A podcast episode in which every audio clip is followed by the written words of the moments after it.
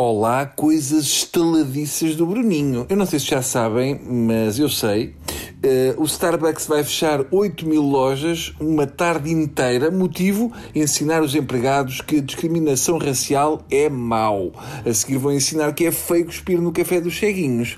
Vamos lá falar de uma notícia que mexeu com o meu pâncreas. Eu vou ler devagar para ir assimilando a coisa. Ora, médicos católicos pedem a Marcelo para vetar mudança de género. Mas isto agora é assim?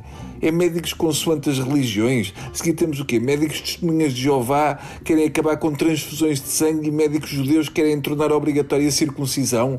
E otorrinos muçulmanos, quando nos enfiam aquela espátula de madeira na língua para ver a garganta, em vez de diga ah, exigem ao cliente que diga halamaha. Isto acaba onde? Oftalmologistas que só atendem pessoas que viram a Virgem. Bem, vamos lá ver se temos tino ou então mandei a casa um canalizador que é adorador de Mefistófeles. Eu mandava estes médicos para uma universidade onde eles se podem sentir bem e que apenas se rege pela religião católica e aproveitavam para tirar um curso que dá sempre jeito a quem pratica a medicina, que é o curso de exorcismo. Exorcismo é bom para os médicos porque se a pessoa está possuída por outra, podem cobrar por dois doentes.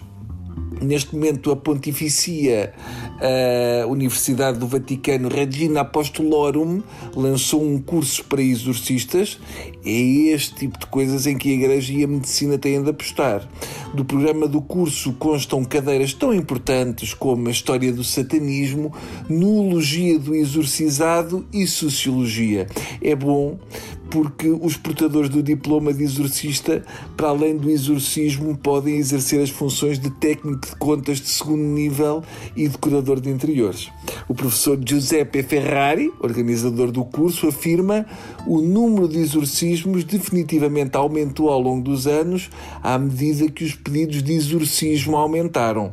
Embora não existam estatísticas precisas, é um consenso entre o alto clero romano que o número de posses demoníacas está a aumentar nos últimos anos. Eu posto que a culpa foi do Passos, que se fartou de chamar por ele.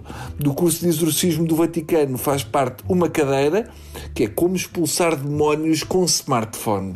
E andávamos nós a gozar com os toinos que andavam à caça de pokémons. Eu garanto que isto é verdade, hein? que eu não brinco com estas coisas da religião. O cardeal albanês Ernest De 89 anos, é um exorcista de renome e experiente e ensinará aos mais de 200 inscritos no curso de exorcismo e oração da libertação da Universidade de Roma e aprovado pelo Vaticano como se performa um exorcismo por meio de smartphones.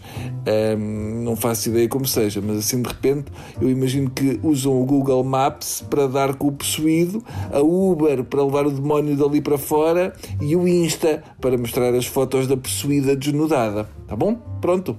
Por hoje é tudo. Até amanhã, se os médicos católicos quiserem e os veterinários ateus o desejarem. Senão estamos tramados. Adeus.